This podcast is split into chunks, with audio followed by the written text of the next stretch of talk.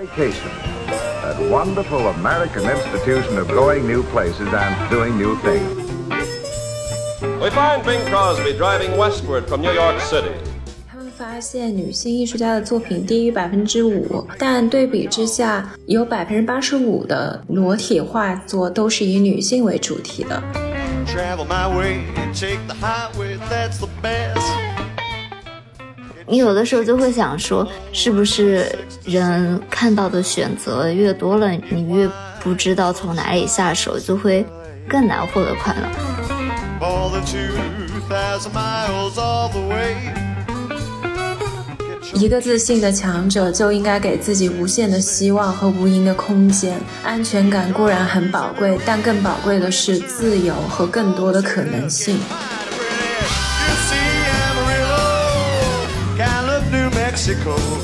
大家好，我是央子。我是小溪，我们是大苏小雅。大苏小雅是由生活在世界各地的打工人每周一起跨时差谈天说地。那我们这期就是想和大家聊一聊，我们之前也聊过很多次的，就是有一些有意思的博物馆的周边。嗯，也是因为之前我去伦敦待了一周嘛，其实没有看几个展，这次的行程比较忙，但是还是会感叹伦敦的几个大博物馆，他们的周边做的还挺棒的。是的，就有蛮多还挺有意思的小东西。然后，如果大家有机会，因为今年不是也放开了嘛，大家有机会出去玩，然后去到我们讲到的一些博物馆，也可以去 get 这些同款小周边。是的，而且之前我们也有小小吐槽过一些脑回路特别清奇的周边，比如之前德国有办一个那个梵高的特展嘛，嗯，但具体哪个博物馆我忘记了。他们那个礼品店就有卖那种钥匙的挂件，是耳朵形状的。这个真的太可怕了。是的，就我对这个印象特别深刻。然后还有一个就是，之前有看网友在网上分享自己去逛博物馆的时候，就是欧美的一些大博物馆都有卖那种小黄鸭嘛。诶，这是一个什么奇怪的系列吗？诶，你没有见到过吗？我没有注意过，诶。这个小黄鸭在德国特别受欢迎。我之前有去一个朋友家玩嘛，就在他家书柜上看到一个小黄鸭，就脏兮兮的、丑，有点丑丑的。我就说：“哎，你也喜欢这个小黄鸭？因为他是个中国人嘛。”哦，我以为这是就是那种泡澡的跟你一起玩的小鸭子。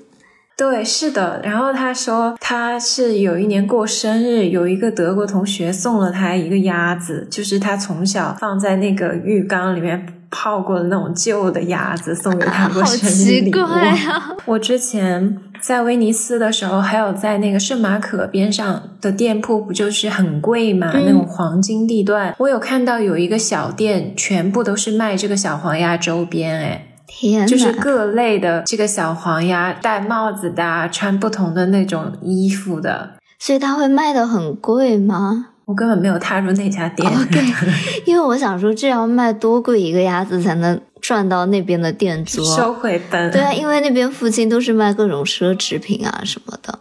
对我本来就不喜欢禽类嘛，嗯但这个小黄鸭还算比较卡通啊。可是我也不会专门进到一个店，就是布满这个鸭子的店。有道理。还有一个比较清奇的那种周边，就是我之前夏天的时候嘛，我有几个朋友，他们一起去苏黎世玩了一趟，就是他们都是那种文博界的朋友嘛，他们就有在那个苏黎世有一个大的美术馆叫 Hidberg，设计的特别美，就是你一进去就会觉得很 high class，感觉很高级。蓝绿色玻璃建成的建筑，然后走进去，里面那种光影效果特别棒，我也会放在 show notes 里面放几张照嗯我都好片。奇了。但是小溪，你记不记得有一天我有给你发一个照片，是一一把剪刀，我就说世界上怎么会有设计的这么美丽的剪刀？哦，我记得。对我也会把那个放在 show notes 里。我当时就觉得这个设计也太精妙了，结果买了以后发现它其实是台湾制造的。可是它为什么会在这个博物馆里面卖？这个博物馆它是因为它是很像那个 V N A，有点偏设计型的，它的那个礼品店嘛，就是有很多设计非常精妙的，可以做伴手礼的小玩意儿都在那儿可以卖。还有一些像日本产的钢笔啊、墨水啊，日本产的那种小刀的组件什么的都可以买到。我很喜欢这个博物馆。但话说回来了，我其实想说的是，我有一个朋友，他就是在那儿买了一瓶消毒液，就是洗洗手用的。啊，它有什么精妙之处吗？他就是特别钟爱那个洗手液，十五瑞朗呢，可贵了。所以它小小跟在外面超市卖的有什么不一样吗？到，就是只有那个博博物馆有卖，是一个比较特别的牌子吧。具体的，他说给我发照片，然后今天录了，他也没有给我发，我不好意思再问他，我问了他两遍了，就是因为那个洗手液特别有存在感。他那次买了以后嘛，就每天都带在身上，然后每一次我们是同事嘛，就经常中午一起吃饭什么的，就大家几个人，他就会掏出他那个洗手液说来自苏黎世的。怎么这么抓马？对，然后每个人来洗一遍，就是每天都要用它那个洗手液，所以我就对这个博物馆那他也是蛮，有钱的哦，就是还分给你们所有人用，小小一瓶很贵呢。他很有心的，他每一次出去看展啊什么的，都会给大家带一点小伴手礼，就像上次每人一瓶洗手液吗？他去巴黎看展嘛，他就有给我带丝巾，然后他还给我们带过那种扇子啊什么的。我我也是，其实我出去看展的话，我回到家我也会给朋友带一点伴手礼。那等一下可以详细哦是的说啦，就是在英国其实很好买的这种博物馆周边。嗯嗯，那小溪呢？你有什么印象比较深刻的博物馆的周边吗？哦，你说到刚刚苏黎世的这个博物馆嘛，让我想到，其实纽约的 MoMA 也是这种，哦，对，嗯，它会有很全系列的周边，嗯，它是叫 MoMA 设计商店，它最早的那家应该就是在 MoMA 的楼下开的一家，然后后来呢，因为这个商店里面的东西选品都非常的厉害，都很有设计感，然后但也不是很贵，就是那种几十刀的生活里面可以用到的小东西，但是每一样都是精心选择过的感觉嘛。嗯，然后后来就渐渐的这个就变成了一种买手店一样的感觉，因为大家都会要想去那个地方买东西，但可能每次大家都跑去五十几街的某马去专门买东西会有点麻烦，所以他后面就还在蛮多地方都开了分店，就比如说我之前在嗯对我之前在 SOHO 办公嘛，那个就在我们办公室隔壁的一个街区就有一个摩马的设计商店，然后那家也很大，嗯，它是一楼进去就是一些比较热卖的产品，然后还有一个楼下就会卖一些比较大件一点的家具啊，然后居家用品，它会里面会有 Hey 这个家具品牌，然后还有各种各样的小凳子、小椅子，嗯，还有灯啊什么的，就是变成了一个非常完整的买手店这样的一个大的店。然后我也还蛮经常去里面买东西的，就当时我。可能大多数朋友过生日，我还印象蛮深刻的，我就会临时抱佛脚的时候啊，就会趁着下班的时候冲进那个 MoMA 设计商我店，记得然后去挑一件。我那时候给你买礼物，还有想过要不要在 MoMA 买。我记得那一次，我想跟你想说我在 MoMA 淘一淘嘛，然后嗯恰好在你生日的前一周，我们录音的时候，你就在那吐槽说，最不用心的人就是随便去 MoMA 挑一个那种很普通的东西送给我、啊。然后我当时哦，我好吧，说我自己，我就打住了这个念头，幸亏没有在 MoMA 给你买。因为我对里面的东西烂熟于心，我每次都是干这种不走心的事情所以。就是成为了你最不想成为的那种人。对，然后有几样东西我感觉还蛮推荐大家的。第一个就是，呃，它会有各种。那种比较知名的艺术家的拼图，就比如说有草间弥生的，然后也有村上隆那个比较著名的哆啦 A 梦的那个系列嘛。那个草间弥生的南瓜拼图是真的非常好看，我有送给朋友，他拼出来就可以挂在家里面当一幅画。感觉就很难拼哎。啊，对，那个非常难拼，所以就是如果你朋友是有一个家庭或者男女朋友，就是也是他们俩很好的一个互动小游戏。然后它里面也有卖奈良美智的一些周边，就比如说可爱的小狗狗啊，然后嗯，可爱的小朋友啊。就是那些小娃暴力娃娃啊什么的，怪怪的，因为没有加后缀。卖可爱的小朋友，不是可爱小朋友的雕塑，对，就是那种小小的摆件嘛，摆在家里也很可爱的那种，嗯。然后那种也还蛮值得购买的，也不太贵，可能就五六十刀这样。嗯，嗯，然后还有他会卖一些比较有设计感的咖啡杯，里面有一个摩卡壶，我觉得印象还蛮深刻的。本来我们写这个稿子嘛，小西就是那种写稿很认真的人，但是这一次我就发现，在临录前他都没有怎么写稿，我在想完蛋，这一期我们的稿在心中，对对对，我就想说这一期我们会不会词穷啊？现在他就滔滔不绝的我讲了一感受到了杨子的焦虑。稿子上没有的内容，因为他今天在偷懒，我发现他把过去我们讲过的很多那种稿子贴上来。我想说这些之前已经在播客以前讲过了，怎么办？我们会不会录不成一期？哪知道他就是文思泉涌，完全不需要稿子。现在说的内容都是稿子上没有的，很棒，继续加油！毕竟真金白毕竟也银，是录了这么多。花了这么多钱。对啊，就你一说就会让我想起来呢。不过确实，MoMA 这个我还记得，我们两个都蛮喜欢看的。有一个博主嘛，就是那个妮妮，她之前住在纽约嘛，哦不是搬了好多次家嘛。每次她搬家，我记得她就会跟她的先生去 MoMA 买家具什么的，买灯。我还记得他没有买对，哦，对，然后而且里面的风格也比较多样，都是那种比较有设计感，然后嗯、当代现代的一些东西嘛，就不管你喜欢哪种风格，其实都还找得到自己喜欢的。对比较有名的东西，它里面都会有。嗯，哦，还有一个还蛮酷的，就是他会卖那种跟大师联名的滑板。就比如说，他有卖奈良美智的滑板，我感觉那个滑板应该是卖的最好的。啊也有卖那个，听起来就很棒。滑上街非常拉风啊。但是我真的没法滑哎！你还记得我们大一的时候，我们那个共同朋友把脚就是伤到，然后去送急诊，这真的有点让我有点心理阴影。我现在就不敢玩这个东西，我很怕经历跟他一样的事情。我也是，因为国内就是最近很火其实运户外运动很火，就像什么。大家一般晚上都会约到江边去滑个滑板，都不是叫滑滑板，他们叫路冲。哇，这么酷就是吗 陆地冲啊学到了一个新的词汇。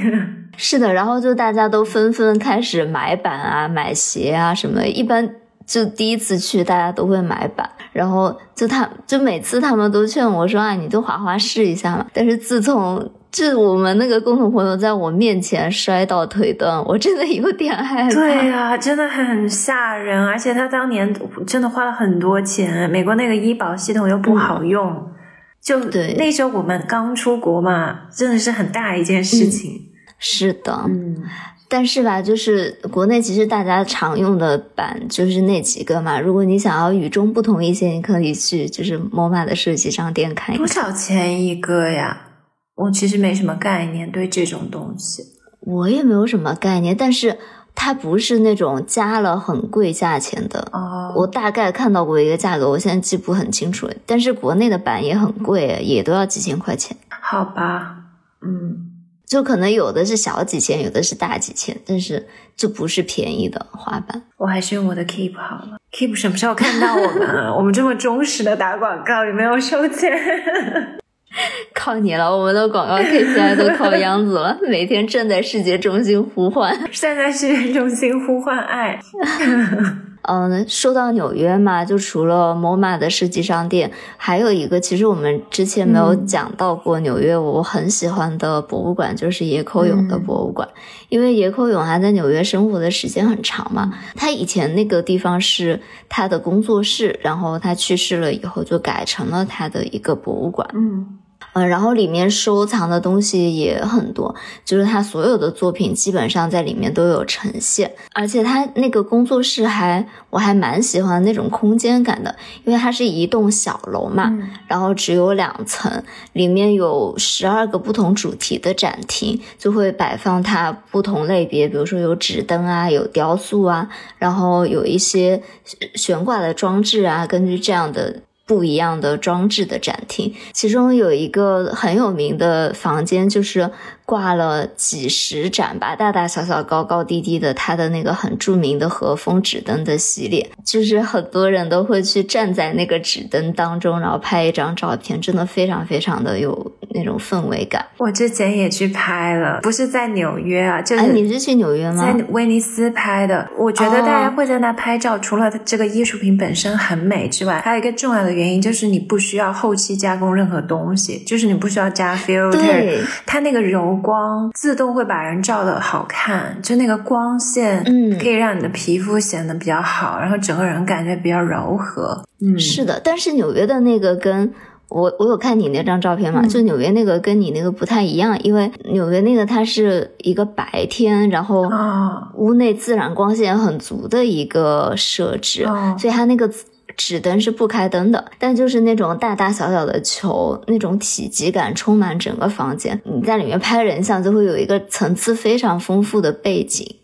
你说到这个，其实我有想到有一个地方，不知道你去过没有？就是洛杉矶有个叫 Schneider House M A K Center for Art and Architecture，哦，我好像去过那个地在方，在西好莱坞、那个地方，其实我觉得有点像这种感觉，就是它整体不大嘛，但它里面就是那种嗯。日式的建筑，就那种很简单的那种和风建筑，然后家具什么也是极简的，但是非常有自己的风格，还有一些日式插花什么的，给人感觉很私人化嘛。就像这个博物馆，它其实之前是野可勇自己的工作室，就规模也不是很大，但是整体非常有格调的，嗯。就是它不会为了异域风情而特别去异域化一个地方，我觉得这种就很好。嗯虽然它是在西方，可是它整个建筑又有一种东方的风韵。对，就是很有那种禅的感觉，因为它不仅是一栋小楼嘛，我觉得它最有特色的一点是，呃你走到楼下，它有一个小花园，然后花园里面就摆着它根据那种景观啊设计，然后融入到景观当中的一些雕塑和家具作品。对，啊、就真的很有生活气息的感觉。你要感觉这是野口勇为他自己设计的一个空间，然后每一处你都会感受到他那种东西方文化的交融。因为小花园这个设定还蛮东方文化的嘛，然后里面摆的一些东西啊，然后包括它这些。景观的布景都是非常的东方韵味的，但是它的一些雕塑作品其实又是很西方抽象的这种是一个大的形那个体 Schindler House 也是这种感觉。你说到这，我没有拉踩的意思，我突然想到 Architecture Digest 不是去采访过叶的家吗？就是 Kanye West 的家。哦，是是他跟卡戴珊一起的吗？那个好像是 Vogue 的采访，我不记得了。哦反正他全篇就一直在说我的理念是对对，哇比就是他们俩一起的家。就一直说我要禅的嗯思想，从头到尾他就没有用什么其他的词汇。其实讲真，他现在虽然有点人设崩塌了，但我觉得他设计的很多东西其实审美是在线的，可是他那个表他达真的嘛很在线，但他表达能力就是有点堪忧，在那个社交平台上，每天说的话，我不知道他在说什么，就是有点前言不搭后语嘛。然后你去看他那个采访，他也是，其实整个画面讲真，其实虽然现在很多人黑他嘛，他也确实有很多可以黑的点，但是美学我觉得是在线的，他的很多设计。可是他嗯，当这个采访人去问他你的理念是什么啊，你是怎么想出来这些的，他就是有点表达不清楚。你感觉他头脑空空。是啦，但是他真的是靠一己之力带火了这种哇比萨比的整个风格嘛。而且其实说到底，人家叶也是东西方文化的交流，毕竟还在南京上过学呢。他在南京待了几年？他是小学的时候跟他妈妈一起来的，对吧？对啊，对啊，嗯，就是也有受到一点东方文化的影响嘛。反正他是个蛮神奇的人。对，那我们说回到野口勇这个小庭院，我有一个非常喜欢的很小的一个装置，就是它是一个塑料的板，上面印了一些云朵的那种。透透明明的云朵的形状，云朵和雾的形状，然后它是挂在一棵树上的嘛，嗯，然后那棵树是长在一个庭院的一个缝隙当中的，AR 的感觉，哦，可能是初代 AR 吧，就是把云印在透明玻璃上面，假装自己在 AR 了。但是就整个你走到里面那种场景，你就会觉得哇，这棵树和这一小片塑料板就是形成了一个好好的小的一个时刻的感觉，然后也让人心内心非常的平静。嗯，嗯，然后在这个野口勇的博物馆里面嘛，那你肯定也是可以买到野口勇的纸灯的，而且就是选择还蛮多样的。嗯，所以如果大家感兴趣的话，也可以去那边看看，然后去选购一些野口勇的纸灯。嗯，我觉得今年我应该会抽个机会去一趟美国。嗯，帮我去看看，帮我去代购几盏灯，可以的因为我发现国内真的卖的很贵。啊，国内你是如果要买的话，是什么渠道可以买到呢？哦，就是那种家具买手店嘛，其实现在国内蛮多的。哦然后均价一盏野口勇的灯差不多两千多，就是小的最小的。哦，我其实看了一下德国的价格也差不多，诶，就三百多到五六百之间欧元，这么贵的吗？我怎么感觉之前在美国好像没这么贵可能他是美国人吧，我也不知道。啊？除了小谢刚刚说的嘛，我最近就是也有去伦敦，然后就是有看一些展啊，然后逛一些博物馆。在这趟旅程之前，我就是很想去看草间弥生的那个展嘛，因为草间弥生嗯他真的很，我觉得他真的是蛮厉害的。这个无限进屋展已经火了十几年了吧？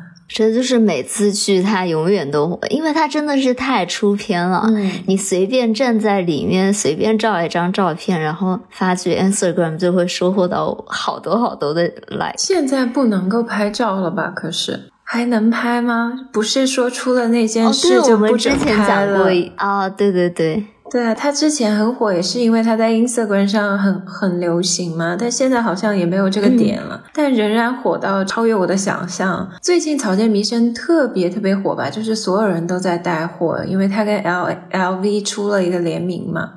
之前他们的也出过，但是这一次又出了。而且这一次就真的阵仗非常的轰动。，对，就说实话哦，我对那个 LV 联名的衣服一点印象都没有，我只知道就是几个波点印在衣服上面。但是它真的很特别的地方是，它每一家 LV 那个旗舰店嘛，嗯，大门头上都会有跟草间弥生合作的一些装置艺术，真的每家店都不一样，但是每家店都非常厉害。在巴黎的那个真的有点惊到我，诶有一个巨型的雕塑，真人那个吗？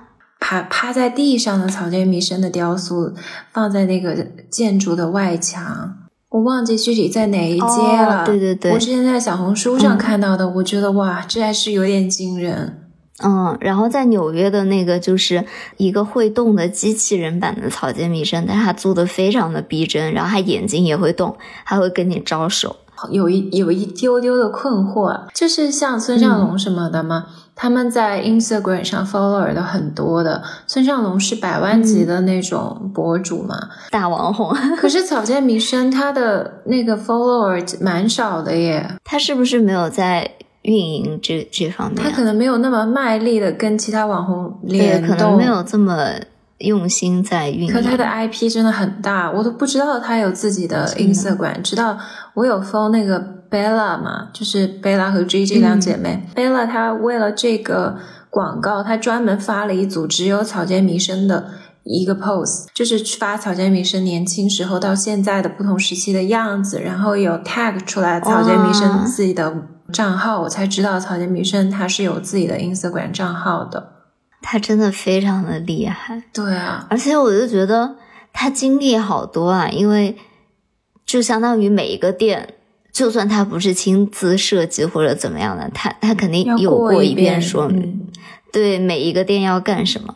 然后包括我前几天去上海的店嘛，上海的恒隆吧，嗯我就走到门口，因为我没有刷到过上海恒隆店也是有这个装置的，嗯我想说那可能只有在纽约巴黎才有吧。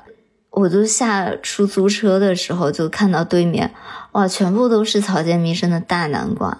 就虽然没有那么有创意吧，但是真的就是每家店，你感觉他都为了这个联名花了很大的力气，放了很多他的那种雕塑在门口，而且整条从恒隆的入口到恒隆 LV 那个店的入口那一整条路上，都全部是黄色的那个波点贴纸贴了一满路。所以这个感觉很用心。他们花费好大，他们是为了构筑品牌形象吗？其实这样花很多精力和金钱，但 LV 他们难道还愁卖货吗？应该是品牌形象吧。但是就是同样，LV 和比如说 Jeff Koons 我们有讲过嘛，然后还有村上隆，我就觉得好像没有这么大的阵仗而。且这是第二次合作了，跟草间弥生。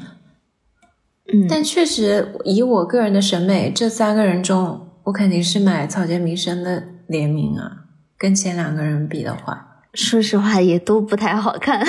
这个还可以。我觉得 Jeff Koons 那个，我是嗯，好吧，不能拉踩。完全不可。对，但是说回来，我这次就是去泰特嘛，我就是嗯他跟、他有一个草间弥生的展，然后延展做了很多周边的活动，就是有草间弥生之夜啊，草间弥生 Kusaman Lunch、Kusaman Dinner 什么的。我觉得这个真的太聪明了，我都没有想到还可以为他专门定制一个午餐和晚餐的这种菜单，然后和门票一起套票我。当时真的很想去，我也跟小西说了好几次，我就是很想买到这个票。嗯，然后我就提前一个多两个月在那里刷，都买不到。就是有有几次我就是已经把票加到购物车了，到最后一刻付钱失败，他不会明确跟你说被别人抢了，他就会到最后那一刻你是填卡进去的时候就说这个 slot 就是 unavailable。没了。对。然后那那个价位，其实我觉得还可以啊。中午的话是三十七磅，包括展览的门票，哦，那真的还挺，便宜的。对有两个的。course，你可以吃两道菜。然后如果你买了嗯 Tate 的那个年度会员的话，只要二十七磅。就嗯伦敦物价本来就很贵，你在外面下个馆子，对，还吃饭的也要话三十左右吧，就吃好一点。不说好一点，就是过得去的那种菜的话，晚餐会贵一点点。晚餐因为有三道菜是六十五磅，然后会员是五十五磅嘛。它的那些菜品，因为我没有抢到那个票去吃嘛，所以具体味道怎么样我也嗯不知道。嗯，稍微吐槽一句，我觉得 Tate Martin 的那个餐厅的饭真的是不敢恭维，他那个下午茶还可以。婆也去吃过一次嘛，就非常的食之无味对。我妈妈也这么说，我妈妈当时还说：“天呐，你怎么带我来吃这个？”当时我妈还说：“晚上我们一定要去吃湘菜，好吗？” 但是它的那个下午茶还挺好，挺好吃的，就是那些甜点、嗯咖啡还不错，我有看这个大概的菜单，菜单很棒啊。我。觉得这个菜单看起来是很好的，对。对，而且它是有那种微妙的把草间弥生的元素都融进去，比如说有南摆瓜盘，什么的非常有草间弥生的感觉，菜单是有图的。我当时非常心动，就是因为看到它那个图了，是它那个菜品的图。当然，如果是像国内那种盒装方便面那样的骗人的图的话，当我没说了。如果有小伙伴住在英国有去吃过这个，可以留言告诉我们一下到底感受怎么样。我相信肯定有小伙伴去过的，这个展已经持续很久了嘛。对，就比如说我一下第一眼看到的这个甜点嘛，嗯。它就是一个味增的巧克力慕斯，再加上柚子酱，嗯。就是有一个融合的很好的感觉啊，而且是我没吃过的味道哎，我没有吃过味增版的巧克力慕斯，是我还啊蛮好奇的。对啊，它而且它的那个主菜还有什么羊煎炖菜那些。嗯。盐焗甜菜根，就是那种比较讲究了，不是嗯，德国那种大肘子，对，感觉是用心在设计就这个菜 fine 单。dining 那种感觉。嗯，嗯我这次就是没得没有机会去吃到这个啦，但是它有卖很多草间弥生的周边。就可能大同小异吧，就像之前在我们在洛杉矶啊，或者在纽约看到那种各类南瓜或者带有草间弥生波点元素的很多那种比较普通一点的周边吧。但其实泰特有一个嗯小角落，我还是很喜欢的，它叫 Gorilla Girls 游击队女孩，对艺术史比较感兴趣，特别是女性主义艺术史比较感兴趣的话，都会比较了解他们。他们其实是一个匿名的那种女性主义团体，是一九八五年的时候成在纽约成立的。他们比较著名的一个运动就是他们在一九八九年的时候在大都会美术馆做了一个调研，他们发现女性艺术家的作品低于百分之五，但对比之下。有百分之八十五的裸体画作都是以女性为主题的，然后他们就这个真的太真实了，对做了一个有一点宣言性质的一张海报，带了一个星星的头像。呃，他们本来叫 gorilla 是叫游击队，但是有人拼错了，拼成了大猩猩，因为两个字很像嘛。然后他们就索性将错就错，就带上大猩猩的头像。他们也是为了模糊自己女性的这个。性别的元素吧，就是希望大家关注到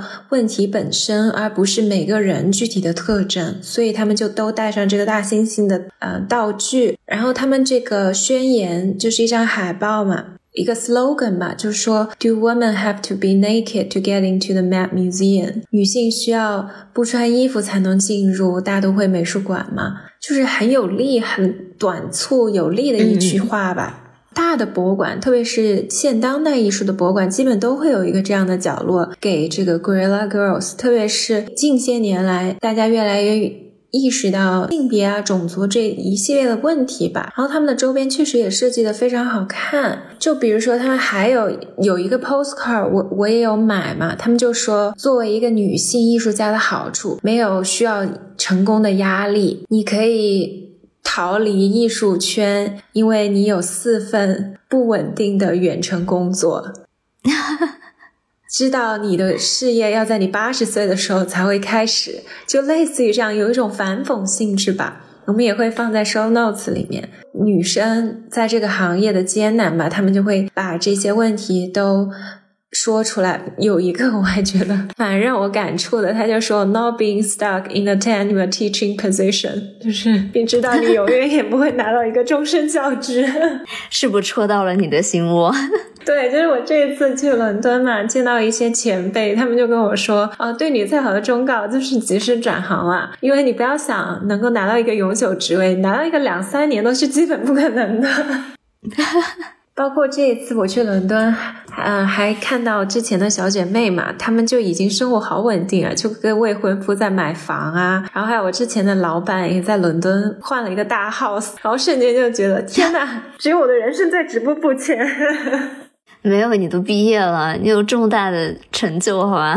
没有，我跟你说，我那天就想说，天呐，就走在那个伦敦街头，我就想，天大地大，应该会有我的容身之所吧。结果回到家，我越想，我越觉得不行，我要让自己快乐。然后那天我就冲到中国城去买了煎饼果子、串串香。大块炸鸡排，然后还有珍珠奶茶。回到家里，我在那个酒店看柯南，边看柯南边吃，我竟然全部吃完了。然后我这一次在伦敦待了一周左右嘛，我回家又胖了四斤。你听得我好饿啊！突然给你点外卖啊？哦，最近不是过年了吗？对，都送的很慢，或者就……但过年家里应该会准备挺多好吃的。哦，是的，我可能就待会儿去楼下吃个香肠。是啊，而且四川。成都啊，夜宵这些肯定也很多。确实，我走在街头嘛，就有看到过去我去过的咖啡店啊，然后和小姐妹去去逛过的小酒馆，就在伦敦。我突然就觉得每一段经历都是有意义的。就我最近有听展开讲讲嘛，里面那个小王。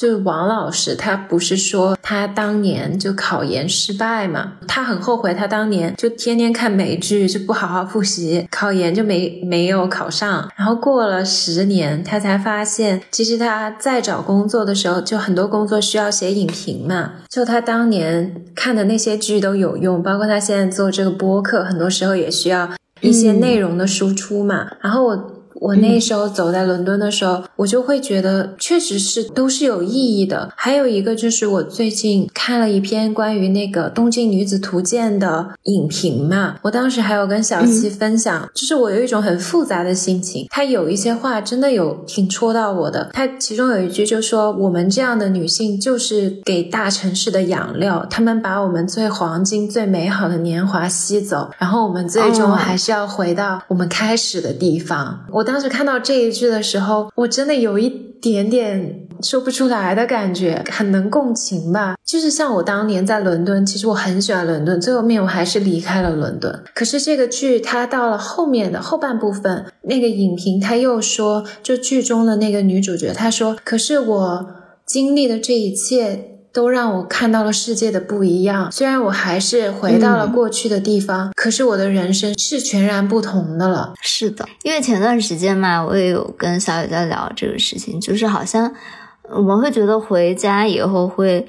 在小一点的城市生活会非常的轻松，然后你感觉你之前一直待在嗯小一点城市里的朋友们，他们的生活也过得非常轻松，然后快乐，很悠闲。你有的时候就会想说，是不是人看到的选择越多了，你越不知道从哪里下手，就会更难获得快乐。包括之前有一个听众朋友，其实跟我们写过。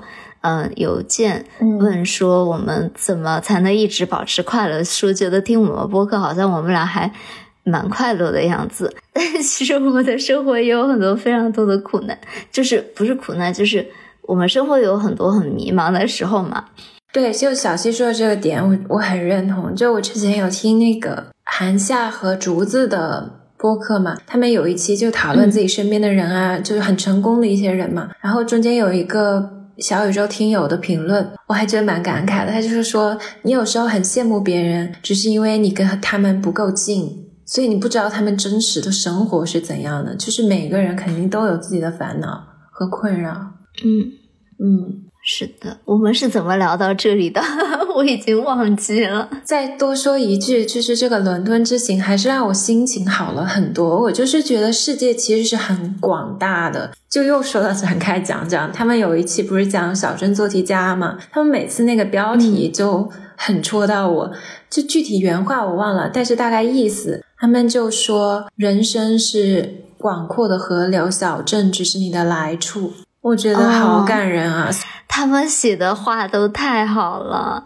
对，昨天晚上我听他们新的一期，就是我有听到有一个听众的留言，他说：“人生不是轨道，是旷野，是星空。”嗯，就是眼泪在眼眶打转，我就立马发给我爸爸嘛。我就说我好感动，然后我爸当时就回我说：“一个自信的强者就应该给自己无限的希望和无垠的空间。安全感固然很宝贵，但更宝贵的是自由和更多的可能性。”你有鼓励到我哎。他说这条路虽然可能更加曲折和艰辛，但必定更加精彩和无愧于生命。因为你如果一直在一个既定的道路上行走，你是。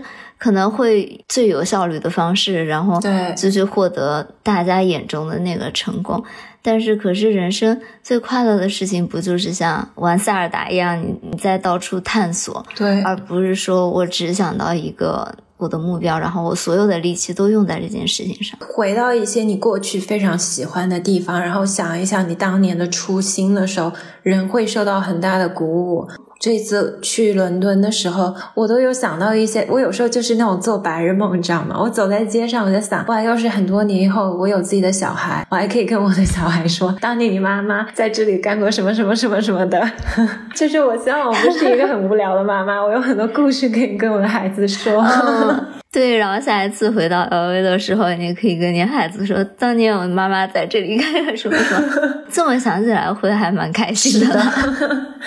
是的，那我们是不是绕回来一下？嗯嗯。我们要不说说一说一下另外一个博物馆，就是伦敦的 V&A 吧。而且 V&A 特别喜欢符合这一期的主题啊，它就是非常适合买东西的一个博物馆。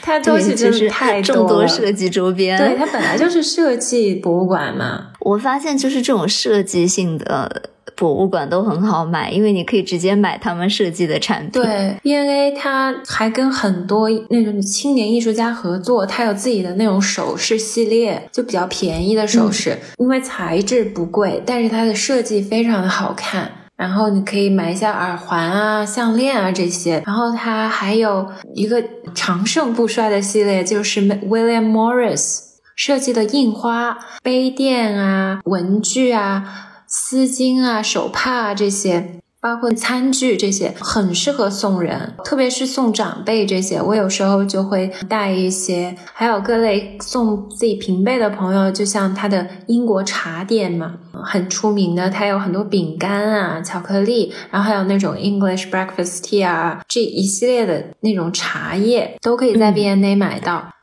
包括小溪也提到 Moment。嗯，你很喜欢送朋友拼图嘛？然后我之前学妹有一个学妹，她过生日。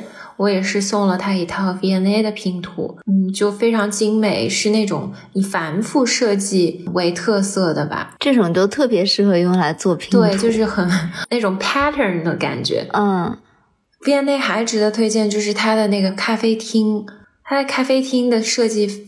非常的精美，有一种穿越到维多利亚时期的感觉。然后它的咖啡，我也觉得算博物馆里面挺好喝的，因为很多博物馆的咖啡，就像我吐槽的那个法兰的 水，对的名字也就是真的是水，就完全喝不了。但 V&A 的，嗯，确实是不错，而且他们那儿，嗯，还蛮适合写东西的，就是网啊这些也也很好。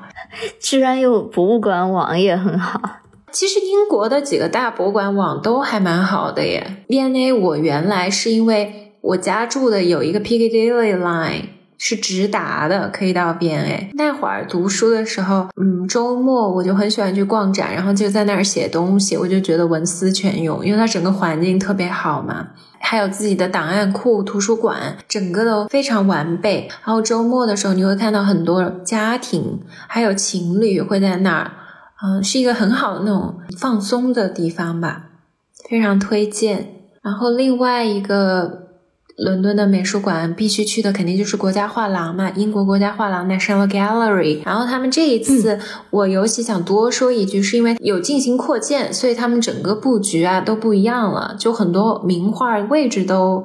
换了地方，比如说，嗯，很有代表性的达芬奇的《岩间圣母》，他们从那个独立的厅搬出来了，就大家可以去看一眼。我觉得他们新的那个布展和格局设计比老的更加的合理，更加的清晰了。就我这次逛的还蛮开心的。然后他们有定期的一些特展。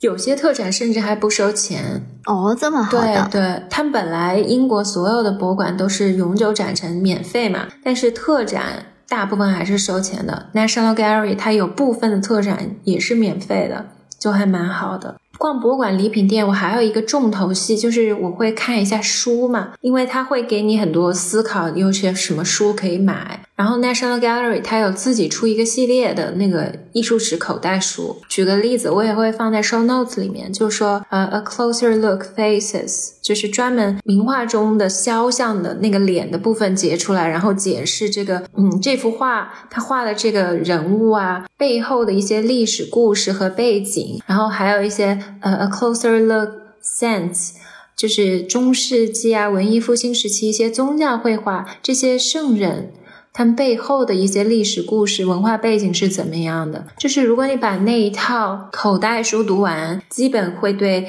整个西方艺术史有一个大略的了解，就是那些历史故事啊、宗教背景都会知道个大概。我觉得价格也蛮合理的，它一本是。八点九九磅，然后如果你买两本就是十五磅，这个挺好的，对，而且很而且还是彩图的那种，对全部都是图，很容易读的。如果你静下心的话，半个小时就能读完一本，因为它很薄，就有点像那个牛津导读的那种小本本书一样，就很合适。就还有一些英国其他的博物馆，他们的那个图录有时候也会打折，比如说有那个女史箴图的特展图录，就只要五磅。我上次去买的时候，它原价要六十磅，我感觉那个 Mike Cosland 主编看到可能会有点不开心。包括他们有收一些日本的浮世绘的图录啊、日历啊，这些都会打折，就非常的便宜。有些原来十几磅打折打到两三磅，全彩图的就很划算。然后我还有一点很喜欢英国这些博物馆的地方是，他们那些周边袋子都超级便宜。就比如说泰特，你知道泰特它专属的那个黑色的泰特印有泰特标志的袋子是多少钱一个吗？这怎么也得二三十吧？五磅，这么便宜吗？我怎么觉得在别的地方买都要好几十块钱啊。对，但是它有贵的啦。National Gallery 有一个特别系列就要二十磅，但那个就完全是一个书包一样的那种单肩包一样的袋子，可是这种普通的袋子就是五磅。其实像同比而言，像巴黎的那些美术馆、蓬皮杜什么的，都是十几磅，那真的很划算，都是十几欧这样子。所以我觉得还蛮划算的。你说到这个啊，我突然想起来，有一个系列的东西，其实还蛮适合买来送人的，就是亚历山大·考尔德，他有做一个系列的小型的一些悬浮装置，还有小积木啊，然后小摆件啊什么的。因为他就是一个很有名的，呃，非常几何感的一个雕塑家嘛，然后他也做了一系列的那种悬浮的装置。你在博物馆的时候看到是很大件的，嗯，那种在空气当中会一。直慢慢的动，其实这种装置的感觉有点像小朋友在婴儿车上面放的那个摇的东西，你不觉得吗？对，所以后来我就发现他其实也做了一个系列这种缩小版的，可以把它当做玩具送给小朋友。就如果你的朋友当中有新生的小 baby 啊，这样其实可以买一套这个送给他。然后这个应该是在各大博物馆，就是稍微大一点的博物馆都能买到，一个还蛮著名的系列。好的，那我们这一期就是和大家分享了一下，嗯，我们喜欢的一些博物馆周边，最近逛的一些有意思的展吧。也欢迎小伙伴们跟我们分享你们买到的有意思的东西，在博物馆或者逛展的时候。我也非常好奇，有没有小伙伴去吃到了那个 Tate Kusama 的那个饭，请留言告诉我。如果大家有去的话。嗯，而且其实还有好多国内的博物馆嘛，因为我们最近几年都没有在国内，所以其实没有探索到这方面的一些好好看的展啊，或者好玩的周边。但我知道是有很多国内的博物馆都出了非常好的文创周边的，也希望在未来的一年里，我有机会可以去各大城市看一看。然后小伙伴们有什么推荐的博物馆和展，都可以在评论区里面告诉我，然后我也可以出去玩一玩。嗯。那我们这期节目就到这里了，我是央子，我是小溪，我们是大苏小雅，那我们下周再见了，拜拜，拜拜。